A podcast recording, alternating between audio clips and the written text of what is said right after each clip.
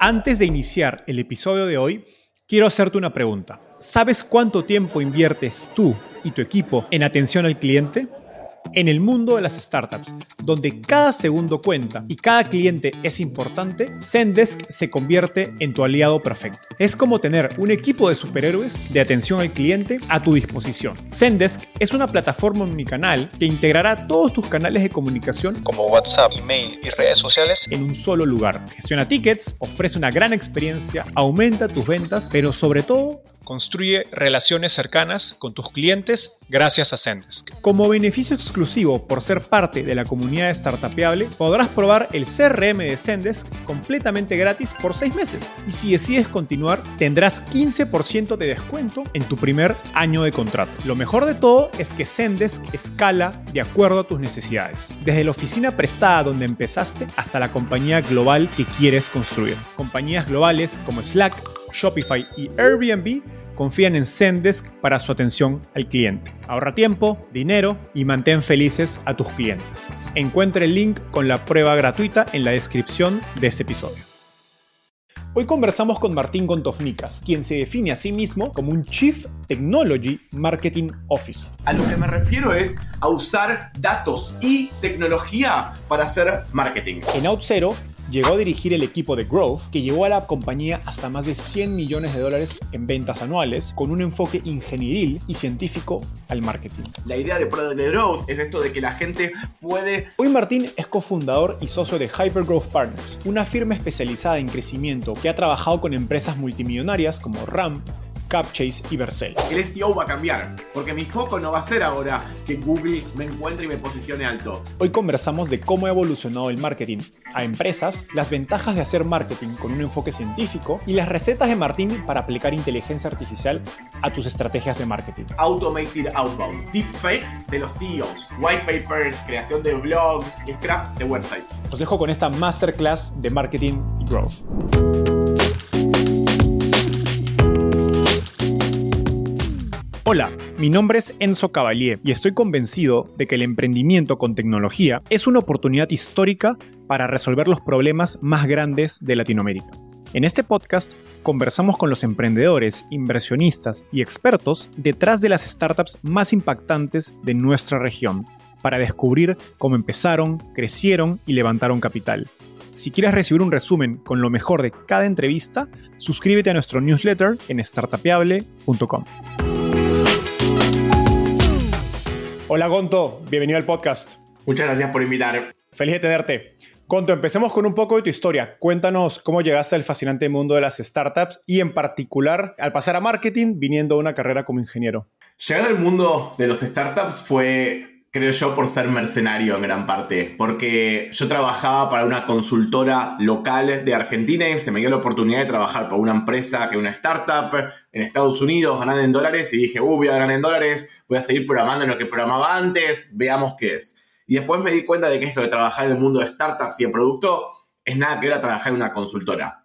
En cuanto a marketing, yo como bien decías vos, fui programador durante muchos años e hice proyectos open source dos de los proyectos open source que hice se hicieron conocidos y mm, al hacerse conocidos me empezaron a invitar a conferencias en el mundo a dar charlas, me empezaron a invitar a dar cursos en empresas y ahí me di cuenta de que en realidad para mí había sido más divertido hacer el repo open source popular que construirlo. O sea, para mí lo divertido había sido escribir blog posts, dar charlas en conferencias, reponer Stack Overflow y ahí es cuando siempre digo de que me pasé al lado oscuro de marketing. Ahora, Llevas casi, creo que 10 años trabajando en marketing y crecimiento para empresas, incluyendo startups B2B muy reconocidas por haber hecho, creo marketing y productos de manera muy innovadora como OutZero, Atlassian, Vercel. Y creo que estas compañías son buenos ejemplos del cambio de paradigma en cómo se vende en B2B a nivel global, de una venta muy enfocada al comprador a una venta más dirigida al usuario final del producto. En tu experiencia, ¿cuáles dirías que han sido los cambios más importantes en cómo se hace marketing a empresas en los últimos años? Lo que cambió un montón es que ahora básicamente la gente puede probar los productos antes de usarlos. Esto que se llama Product-led Growth. La idea de Product-led Growth es esto de que la gente puede primero tal vez usar el producto, empezar a jugar y después si le interesa terminar comprándolo. antes era todo vendido por vendedores. Y a mí me ha pasado que usé una herramienta como Marketo, por ejemplo, de Marketing Automation, que es muy, muy difícil de usar. Y no lo sabíamos básicamente porque el vendedor la había vendido la primera vez y nosotros la empezamos a usar después. Entonces la idea de prueba de es dar la posibilidad a los usuarios a probar el producto primero y si les gusta, empezar a usarlo. Eso no quiere decir de que para hacer algo product de growth, sí o sí tengas que poder pagar con tarjeta de crédito o tengas que poder usarlo self-service, que eso creo que es un error de los que muchos hablan. La mayoría de los productos product de growth siguen siendo enterprise, es decir, siguen necesitando un equipo de ventas que lo venda a la empresa y después lo empiecen a usar todavía más. Pero la ventaja es que antes de vender, tal vez podés ahora empezar a probar el producto. Y mucho del trabajo de marketing de que cambió es que antes tal vez marketing solamente hacía un webinar, hacía white papers para bajar con ads y ese tipo de cosas que eran para generar demanda que después gente hable con sales. Ahora marketing tiene dos objetivos distintos. Uno es, ok, ahora nuestro objetivo es hacer que más gente toque clic en sign up y empiece a usar el, producto. Entonces tal vez el objetivo ahora es que lo empiecen a probar. Y la segunda parte es que marketing ahora también existe influencia en el producto. Porque tal vez es importante saber si los usuarios pudieron entender el producto y vivir el aha moment o no. Entender cuáles ya están listos o casi listos para hablar con sales para pasárselos a alguien. O cuáles están casi listos para comprar. Con lo cual marketing se tuvo que meter un montón en estos detalles que antes tal vez no se metía. En esa línea, algo interesante que leí en tu propia página web es que te defines como un Chief Technology Marketing Officer. Explícanos, digamos, este término y cómo representa un enfoque diferente al marketing tradicional, digamos, a nivel de los roles ejecutivos dentro de la compañía.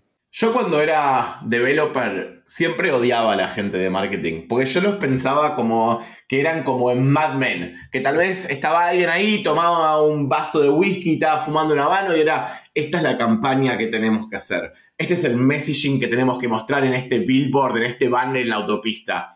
Y sentí que era como todo muy al aire, más creativo, de crear campañas, y eso nunca me terminaba de cerrar, y no era algo que yo iba a poder hacer o iba a poder pensar. Pero si lo pensamos distinto, cada vez hay más data en el mundo de cosas. Con lo cual, yo cuando hablo de Chief Technology Marketing Officer, a lo que me refiero es a usar datos y tecnología para hacer marketing. Es cómo puedo pensar todo tal vez en experimentos, cómo puedo todo empezar a medir más, iterar, aprender de los datos y usarlos. Te puedo dar dos ejemplos para mí interesantes de cómo el mundo cambió. Uno, por ejemplo, es, hicimos billboards con OutZero en aeropuertos.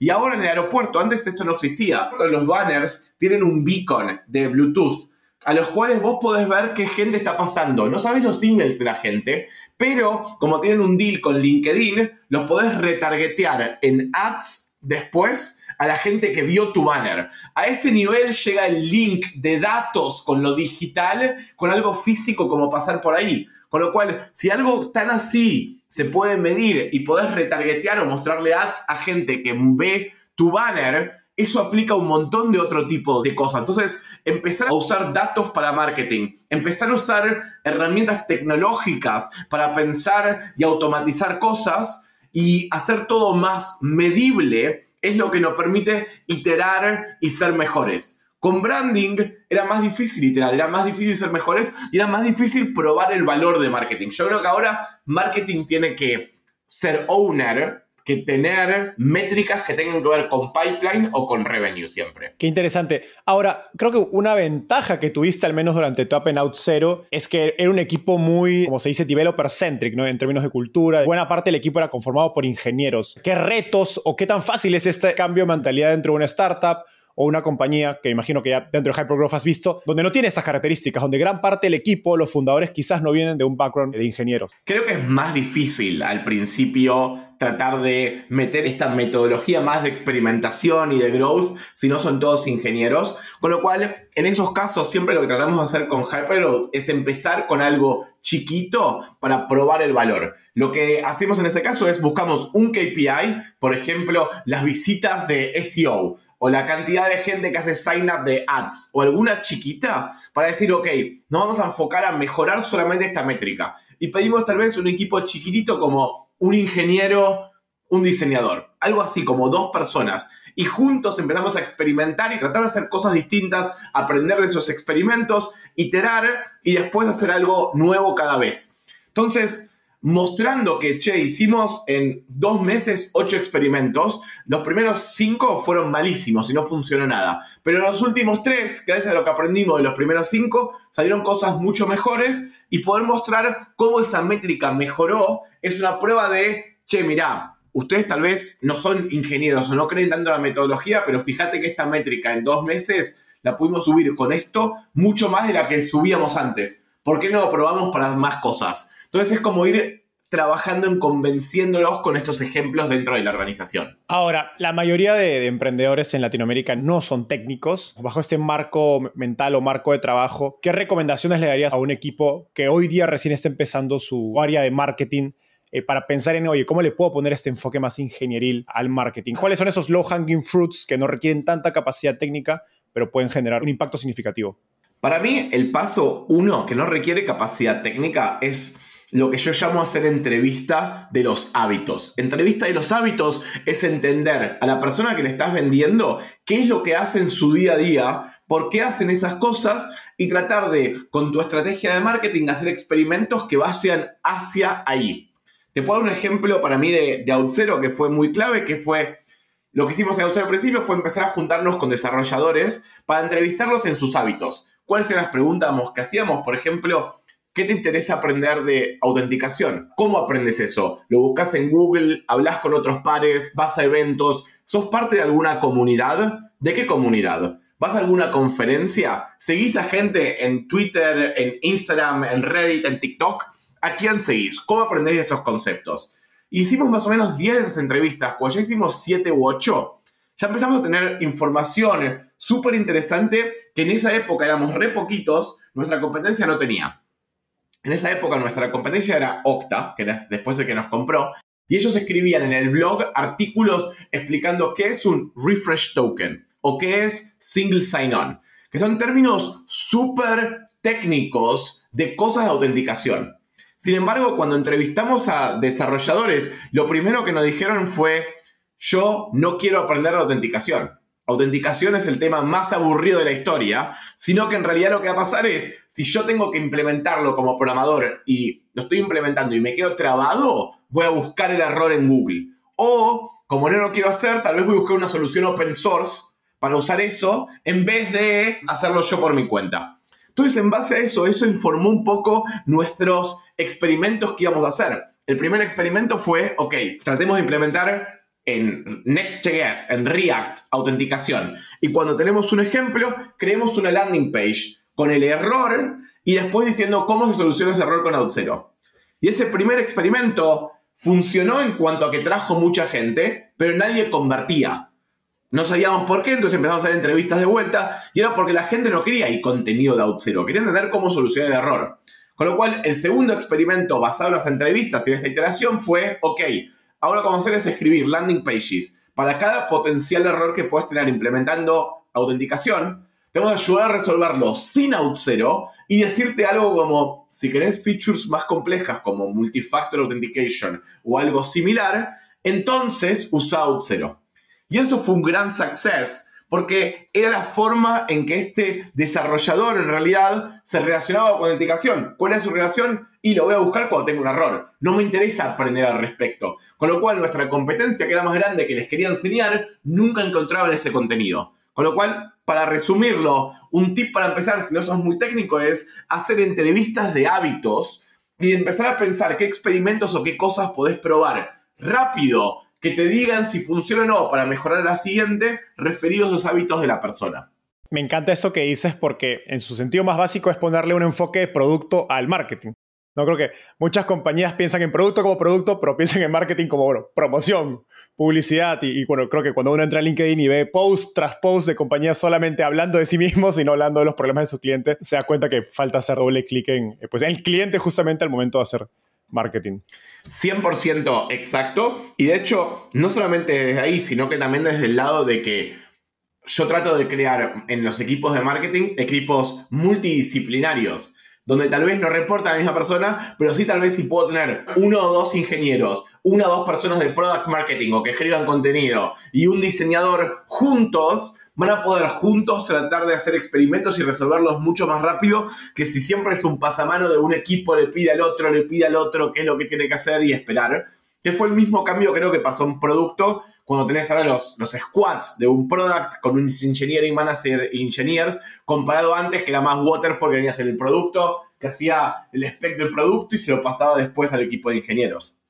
Ahora que estás hablando del caso de, de OutZero, me gustaría aprovechar en mencionar esta historia que la leí en un post de LinkedIn acerca de un momento en que las ventas de, de OutZero empiezan a, a ralentizarse y tuvieron que hacer varios cambios drásticos en la formación del equipo y estrategia para reacelerar su crecimiento y alcanzar los objetivos planteados. Y me imagino que ya ves casos similares de compañías con las compañías que, que trabajas en Hypergrowth. Cuéntanos, ¿cuáles dirías que son las principales razones por las que un negocio no crece o se estanca en tu experiencia?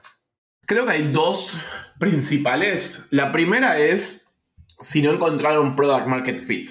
Y creo que es también aún más un zero interest rate phenomenon, como dice Sam Altman, esto de hubo tanta plata y tanta inversión a startups que tal vez te ves startups que tienen 130 millones de evaluación, pero que todavía no pudieron probar product market fit. Y creen que sí y tratan de escalar. Entonces hay muchas empresas que todavía no encontraron product market fit y tratan de escalar antes y lo que deberían hacer es enfocarse en product market fit y después escalar. Eso es lo que las que son tal vez más early stage. Las que no son después más early stage, en general tienen que ver con problemas organizacionales o de foco. Están probando muchas cosas en vez de algunas específicas o están probando y en realidad no, no tienen un objetivo, un KPI claro en mente. Y entonces no están iterando y no están aprendiendo sobre eso. Entonces, en ese caso es tal vez la metodología o el proceso que usan también en ese caso.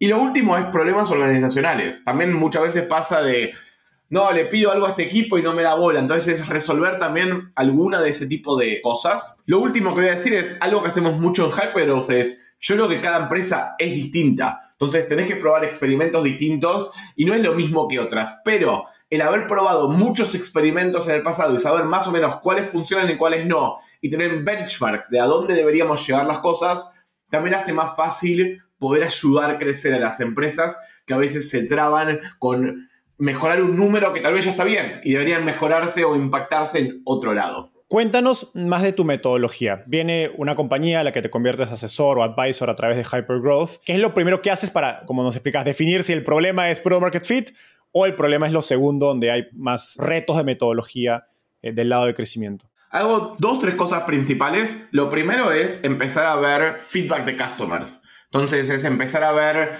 primero cómo cerraron a los customers que cerraron para tratar de entender las iniciativas y entender después cuál es el valor que tiene para estas empresas. Entonces, el valor que tiene para las empresas es para tener un poco el product market fit. Y las iniciativas es la forma de ver, ok, ¿qué está pasando en las empresas que hace que compren? Dándoles también un ejemplo, les un ejemplo de Vercel. Haciendo un poco el análisis este en Vercel, algo que vimos es que muchas de las empresas que compran Vercel están pasando por un proceso donde se están moviendo de un monolith on-premise a microservices in the cloud. O que están haciendo un upgrade del technology stack. Se están moviendo de algo que tenían Angular, por ejemplo, en el frontend a Next.js. Entonces, el entender esas cosas también nos permite targetear mejor a ese tipo de gente. Por ejemplo, en el caso de Vercel, lo que hicimos, una de las campañas B2B fue scrapear el contenido, por ejemplo, de la hiring page de empresas X que acaban de ganar inversión. Y veíamos para qué probadores de qué tecnología estaban usando. Y también scrapeábamos su LinkedIn para ver qué tecnología usaban los programadores que ya están trabajando en Vercel. Si la tecnología que trabajaban los que ya estaban trabajando en la empresa que le podíamos vender es distinta a la de su hiring page, quiere decir que estaban yendo a través de un upgrade de Technology Stack. Entonces, si estaba pasando eso, significa que ahora podemos mandarle los emails que le vamos a mandar, están más enfocados en, che, sabemos que estás mirando a Next.js, este es un buen momento para usar Vercel porque, bla, bla, bla, y las otras empresas hicieron lo mismo. Con lo cual, entender esto un poco las iniciativas de las empresas ayuda mejor a targetear. Y la otra parte es similar a lo que estaba contando antes, es esto de entrevista de hábitos. es encontrar developers que no te hayan comprado y que no te conozcan ¿eh? y entender un poco de ellos, pagarles tal vez 100 dólares por 30 minutos de su tiempo, para entender un poco de qué hacen en el día a día, cómo se relacionan con una energía, qué es lo que buscan, qué comunidades y por qué, para entender a cuáles atacar.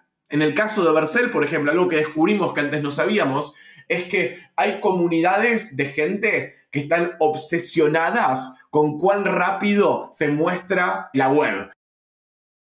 Entonces, lo que te fijan es el Paint. El método Paint es cuánto tiempo tarda de pintarse en el browser. Entonces era, no, el mío 5 milisegundos más rápida. Y ese es un gran target para Vercel. Porque Vercel, si se deployea on Edge, significa que eso se va a mostrar más rápido en la página web que en cualquier otro lado. Entonces descubrimos esa comunidad y empezamos a atacar esa comunidad dándoles contenido, ayudándolos, haciendo una thought leader, cosa que antes no hacíamos. Con lo cual, resumiéndolo, te diría, número uno es entender cuál es el valor que le das a las empresas y qué es lo que más les gusta, cuál es tu diferencial. Número dos es entender las iniciativas que están pasando en la empresa que hicieron que decidan cambiar de producto. Número tres ir con gente que no te conozca y hacer análisis de hábitos para ver cómo se relacionan con tu tecnología. Y en base a eso, empezar a definir experimentos y cosas a probar para poder ver de mejorar el go-to-market experience. Me encanta eh, el punto que dices de esas iniciativas o de los momentos. Hay este framework de seguro que lo has estudiado de Jobs to be done. No es que un cliente se levanta un día de su cama y dice, bueno, quiero comprar un producto, un software de autenticación, sino que hay un momento en su día o en su vida diaria donde se enfrenta con ese problema y si tú puedes pues, capturar ese momento, vas a tener una estrategia de ventas mucho más efectiva, ¿no? Ahora, te he escuchado hablar de múltiples estrategias de crecimiento, comunidad, marketing de contenidos, product-led growth, etc. Entonces, me gustaría entender el framework bajo el que decides cuál de esas estrategias funciona mejor en la compañía, porque me imagino que hay distintas situaciones y puede depender de variables como el tipo de producto, el tipo de cliente, etc. Sí, muchas variables distintas. Para entender, por ejemplo, si una empresa puede ser product de growth o no, lo primero que me fijo es el usuario. ¿Tiene influencia en la decisión o no? Esa es la pregunta número uno, porque si tiene influencia puede ser algo product de growth, si no tiene influencia no. Te doy un ejemplo. El desarrollador tiene mucha influencia en qué tool va a poder usar para desarrollar la aplicación, porque el engineering manager también era un igual que ellos y le va a interesar escuchar la opinión de cómo hacer para shipear un producto más rápido. Sin embargo, otra empresa que ha ayudado que se llama Envoy, Envoy es una tool para registro de visitas. Vos cuando llegas a una oficina, viste que te hacen poner tu nombre, te dan el sticker, ellos se dedican a hacer eso. Ellos probaron hacer Product Growth, pero el Product Growth era con Executive Assistants y el que compraba el servicio de Envoy era IT. Y a IT no le importaba para nada qué opine el Executive Assistant de qué tool quería usar. Con lo cual, en ese caso, Product Growth nunca podría haber funcionado. Entonces, para Product Growth, para mí es cuál es la influencia que tiene el usuario en la decisión, número uno.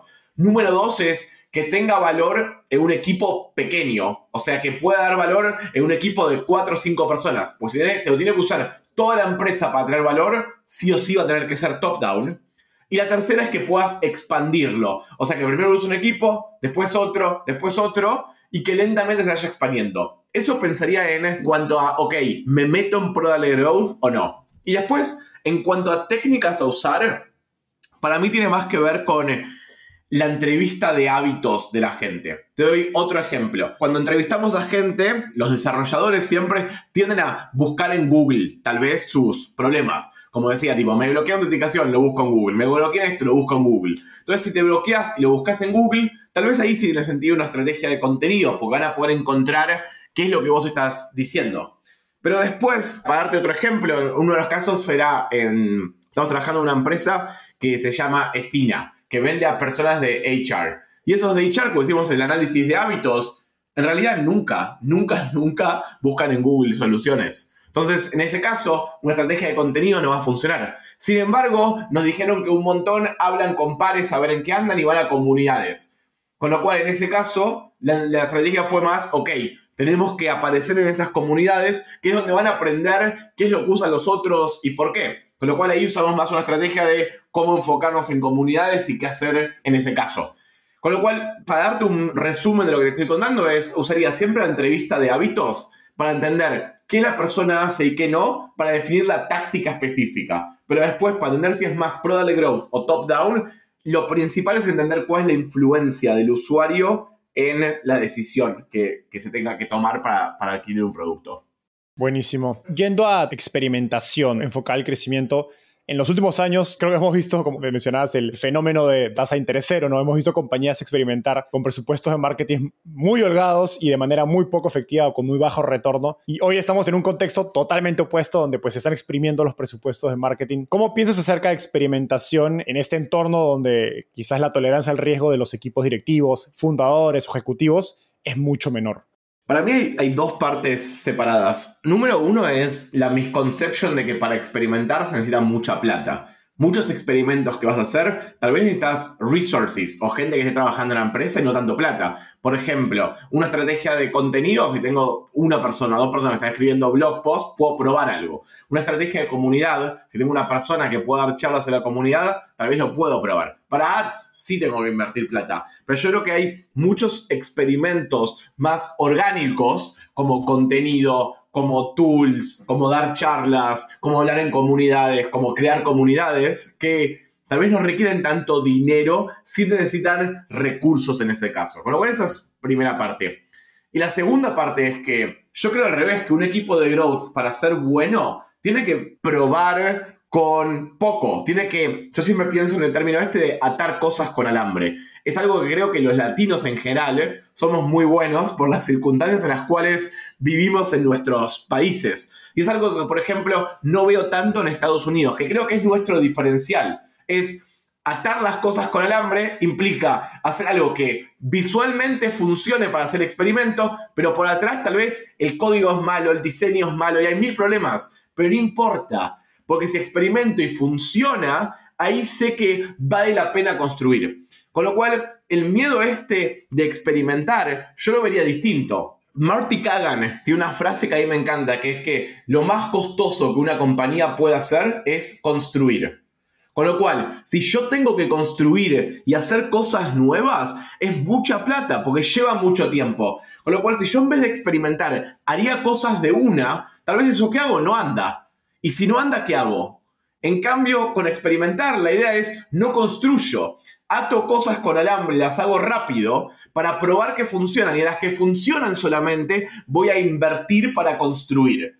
Con lo cual, si lo tenemos más de ese punto de vista, en realidad experimentar nos va a hacer gastar menos plata, porque solamente vamos a construir las cosas que creemos que nos pueden dar un retorno. Me encanta esta manera de pensarlo y haciendo doble clic ¿Cómo piensas acerca del, rol de la data? Porque siempre hay este intercambio entre, ok, ¿cuándo le pongo más data a la experimentación?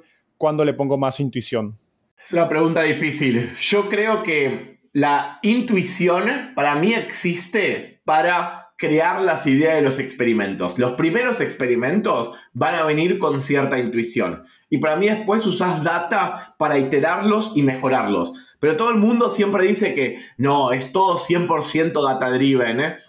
Y están mintiendo. La realidad es que para ser una buena persona que hace growth, necesitas cierto nivel de intuición y creatividad, que si no la tenés, no va a funcionar. Porque la data te va a permitir aprender, iterar y llegar a un resultado más rápido.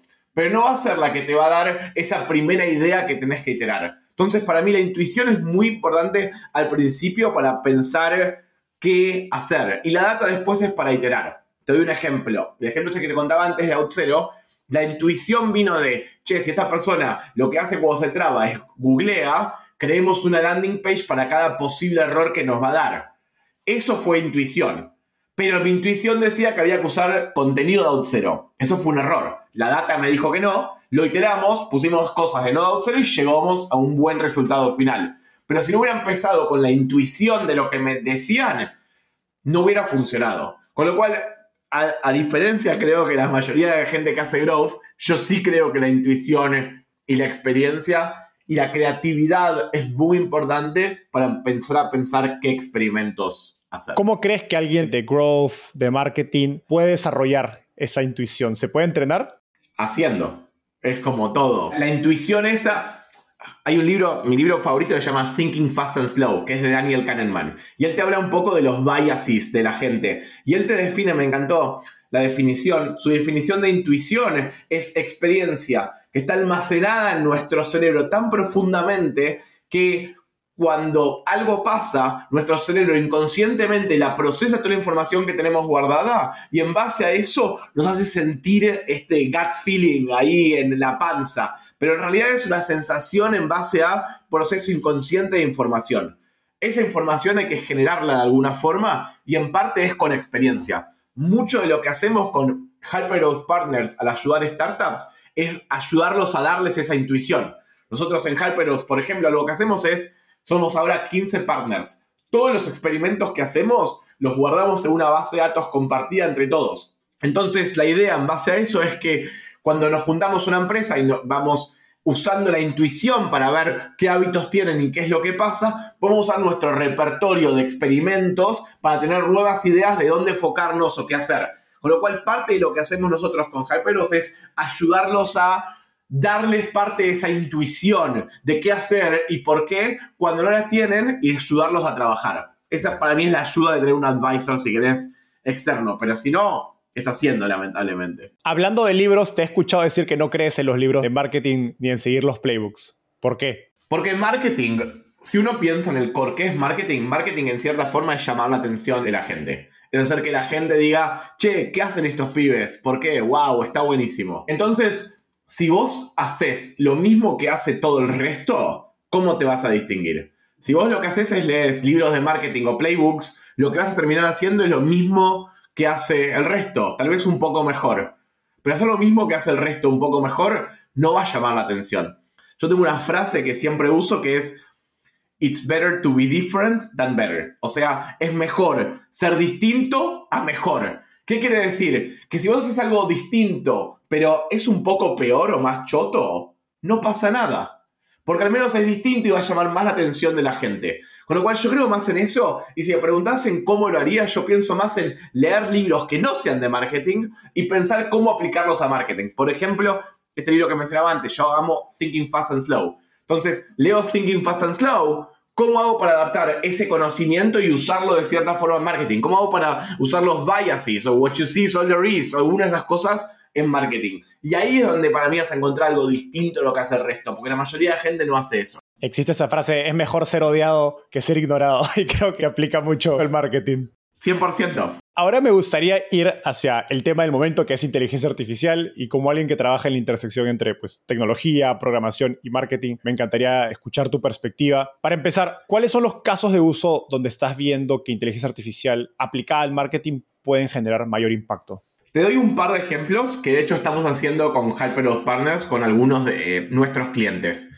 Número uno es para creación de emails para outbound. Algo que estamos haciendo un montón ahora nosotros es lo que le decimos automated outbound. Entonces, la idea de automated outbound es hacer outbound y mandar emails o mensajes de LinkedIn automáticos en base a cosas que pasaron. Entonces, para lo que estamos haciendo es, uno, para crear emails personalizados de contenido que parecen escritos por un humano por un SDR en base a data que tenemos. El ejemplo este que te decía antes de, en Vercel vimos de que uno de los potenciales clientes el hiring page tenía un lenguaje de programación, los empleados que están en LinkedIn otro. Ese caso, tal vez podemos mandar un email súper personalizado de, che, vimos que estás cobrando gente que hace esto, esta otra cosa. Entonces, en base a eso, nosotros creemos que este case está mejor. Y eso para mí, muy útil para ahí. Otra que usamos, que cuestionable la moralidad, si querés, pero es empezar a hacer deepfakes de los CEOs. Una táctica que nos funcionaba mucho para hacer outbound antes era un fake forward del CEO donde el de ventas te mandaba un email que mostraba abajo un forward diciendo que el CEO había visto la empresa ese y le encantaba. Era mentira el forward. Ahora llevamos eso al próximo nivel, donde lo que estamos haciendo es creando videos que parecen que el CEO te está hablando a vos y diciéndote cosas, pero en realidad no es el CEO y es un deepfake con la voz del CEO que es distinta. Y estos funcionan increíblemente bien para conversiones, debo decir, lamentablemente. Otras cosas que he visto es, obviamente, para creación de contenido, para creación de white papers, creación de blogs y ese tipo de cosas. También veo mucha gente que está empezando a hacer eso. No es tan efectivo para mí, ahora podemos hablar un poco de eso, que Automated Outbound, escribir los emails. Y lo último, para lo cual es súper útil, es para scrap de websites. Yo creo que scrapear websites es súper importante cuando pensamos en esto de Jobs to be done o de la iniciativa, como estábamos hablando recién. Y mm, la AI es muy buena scrapeando websites. Le pasas un website y le preguntas, decime qué clientes tienen, qué hacen, o esto o lo otro, y te tira toda la data sin tener que hacer demasiado scrapping uno por su cuenta. Para muchas personas, al menos en mi experiencia conversando con emprendedores, ejecutivos, etc., inteligencia artificial aún parece un truco curioso, brillante, pero no necesariamente una tecnología crucial que deberían estar implementando en sus compañías lo más rápido posible. Pensando en los próximos años, ¿qué ventajas crees que van a tener las compañías que adopten estas herramientas en su marketing versus las que no? Esta es la frase que está diciendo todo el mundo en LinkedIn, que creo que el primero que la dijo fue Paul Graham, de esto de AI no va a reemplazar trabajos en el tiempo corto, sino gente que use AI va a reemplazar a gente que no use AI. Yo estoy bastante de acuerdo, la verdad, con esa línea, donde un ejemplo es, yo volví a programar, porque quería probar programar, que hace mucho no programaba, quería probar GitHub Copilot, que es como eh, lo de GitHub que te permite con AI escribir código más rápido. Yo nunca había programado Vue, que es un nuevo framework de programación, no, importa cuál sea, y pude crear una app, el esqueleto, crear todo, iterarla, sin tener que saber casi nada. Y funcionó mágicamente. Sentí que me hizo mucho más productivo, tal vez un 30-40% más productivo. Con lo cual, mi pregunta sería al revés, es, si una empresa no lo hace y otra sí, esa productividad, ¿cómo va a cambiar? Un ejemplo súper claro. Uno de nuestros clientes se llama Ramp. Ramp lo que hace es vende tarjetas de crédito para empresas, son un B2B ellos.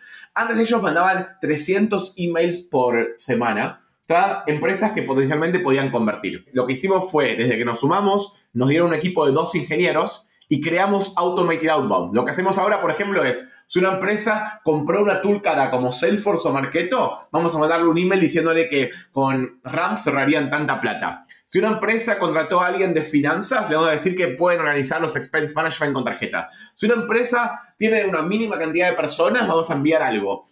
Con eso estamos enviando 4.000 emails por semana. Y si vos te fijas lo que fue creciendo el revenue de Ramp comparado a Brex, otra de la competencia, está creciendo ahora mucho más rápido de lo que creía si antes. ¿Por qué? Y en parte es esto, te mandamos 4.000 emails por semana. Suponete que antes convertía el 2% y ahora convierte el 1,5%, porque son peores o son más. Pero 1,5 de 4.000 contra 2 o 2,5 de 300 es una gran diferencia. Y ahí ya se puede empezar a ver los impactos de gente que use AI contra gente que no. Con lo cual, yo creo que para marketing o para código, para todo, es súper importante empezar a usar AI, porque si no los otros van a ser más productivos y básicamente van a robarte los clientes. Uno de los casos de uso más obvios o al menos más visibles en redes sociales es el de marketing de contenidos. Quizás todos hemos probado ChatGPT para escribir un blog post o un post de redes sociales. En tu experiencia, ¿cuáles son los mayores retos o problemas a la hora de apalancar inteligencia artificial para crear contenido? Creo que hay muchas dudas en torno a SEO, por un lado, y también pues contenido menos humano.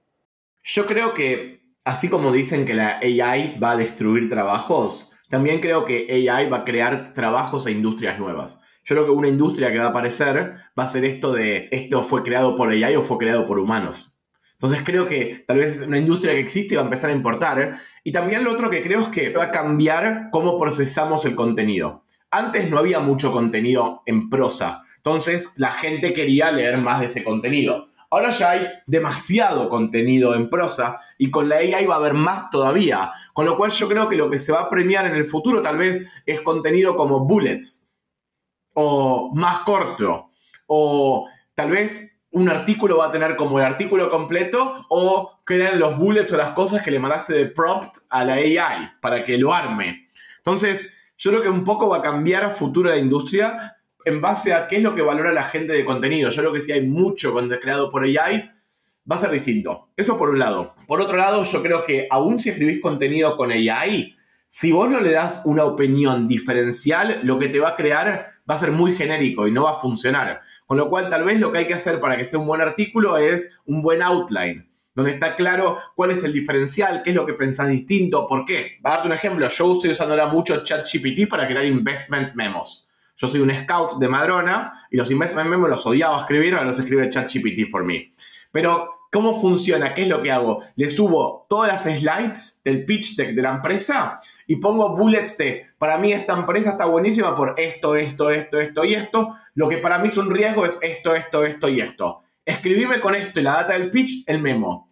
Entonces, creo que va a requerir este, cierta especificidad, cierto diferencial para hacerlo distinto. Pero como decía, yo sí creo que la industria también va a cambiar en cuanto a contenido. Vamos a ver qué pasa. Haciendo doble clic en lo que dices de prosa, ¿cómo piensas en el futuro del SEO? Sea, está hablando mucho de cómo van a cambiar los buscadores de información como Google u otros. Y creo que también empieza a haber un rol más importante de las marcas y quizás las caras, ¿no? Porque yo personalmente lo pienso desde Startupeable como compañía de medios, oye, ¿para qué tener un blog en un mundo de ChatGPT? Quizás te puede dar una mejor explicación de cualquier concepto del mundo startup, pero quizás las marcas van a empezar un rol como esa luz dentro de un mar de tanta información.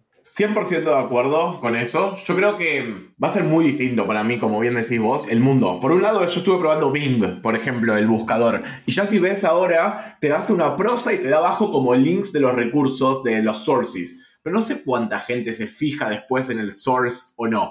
Con lo cual, yo creo que SEO por un lado va a cambiar en caso de que empiece a ser resultados de un chat en vez de como era antes. Google ahora en Google I.O. dijeron que iba a hacer un anuncio en cuanto a búsqueda. Va a ser interesante ver si ellos se mueven más para el lado de chats o al contrario, para ver qué pasa con la industria. Yo creo que más para el lado de chat. Y creo que si va más para el lado de chat, entonces el SEO va a cambiar. Porque mi foco no va a ser ahora que Google me encuentre y me posicione alto. Va a ser más como tal vez me mencionan tantas veces que el chat va a creer que yo soy más importante que el otro y mencionarme a mí en la historia.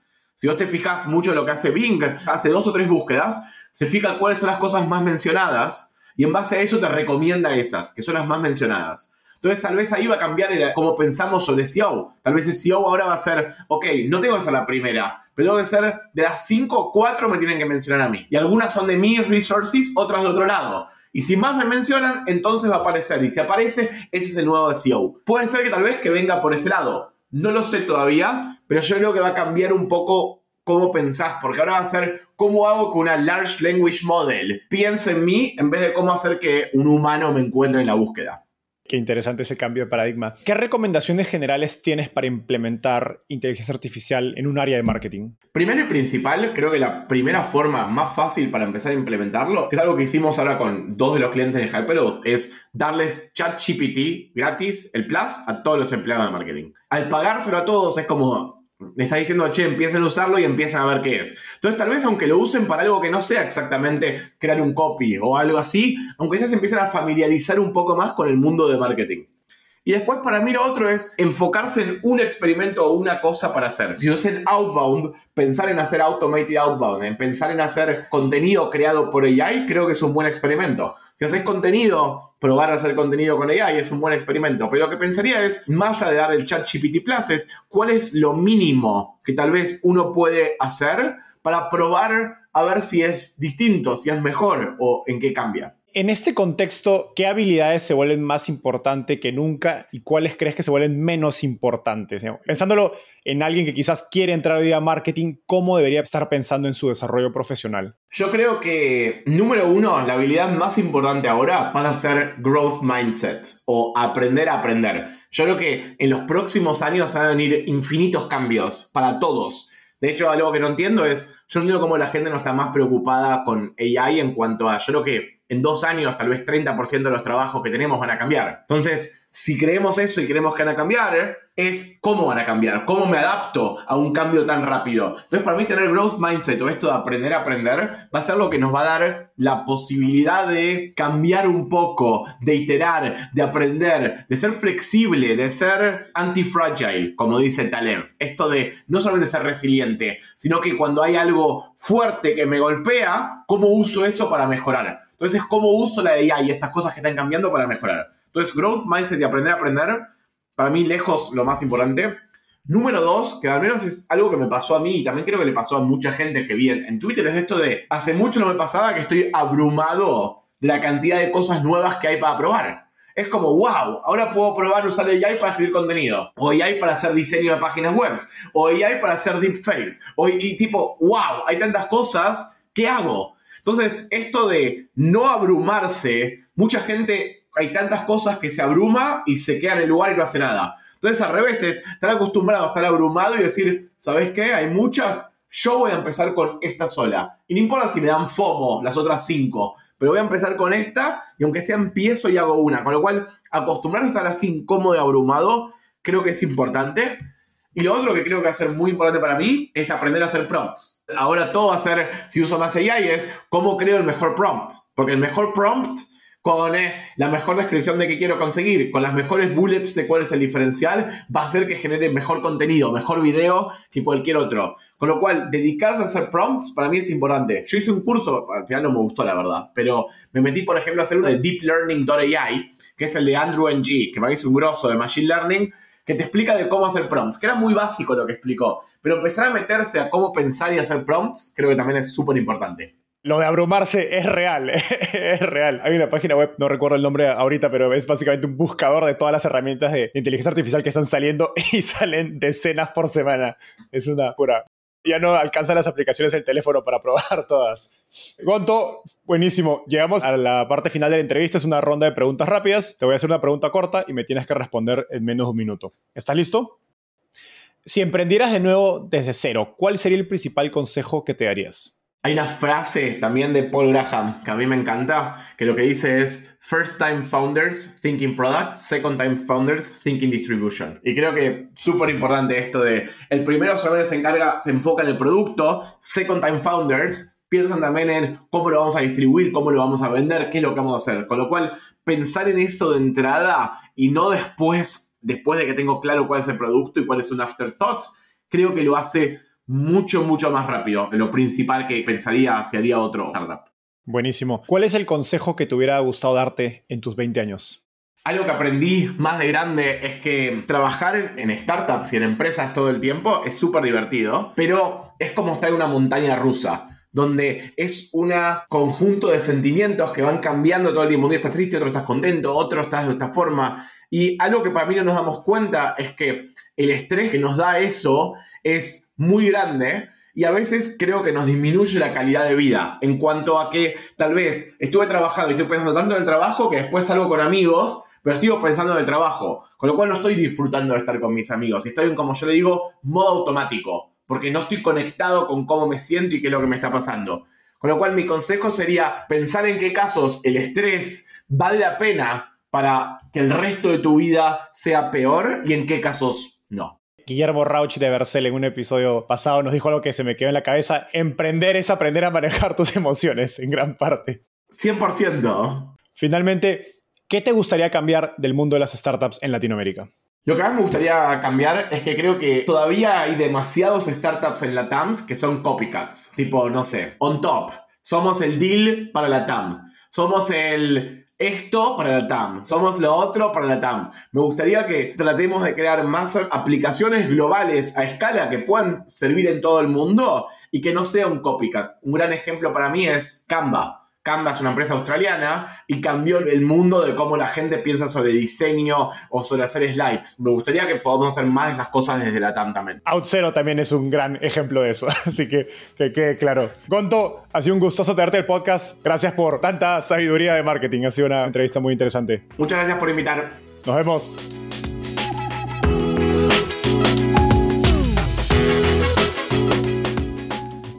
Antes de terminar, quiero contarte que lanzamos el podcast Startupiable en 2021 y ya somos más de 30.000 personas que lo escuchamos mes a mes.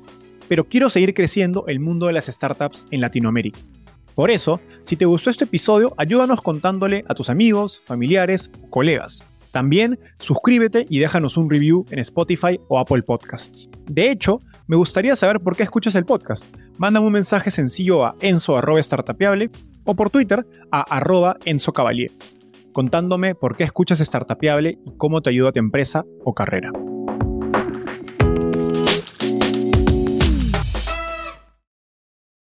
Este es un podcast producido por Explora.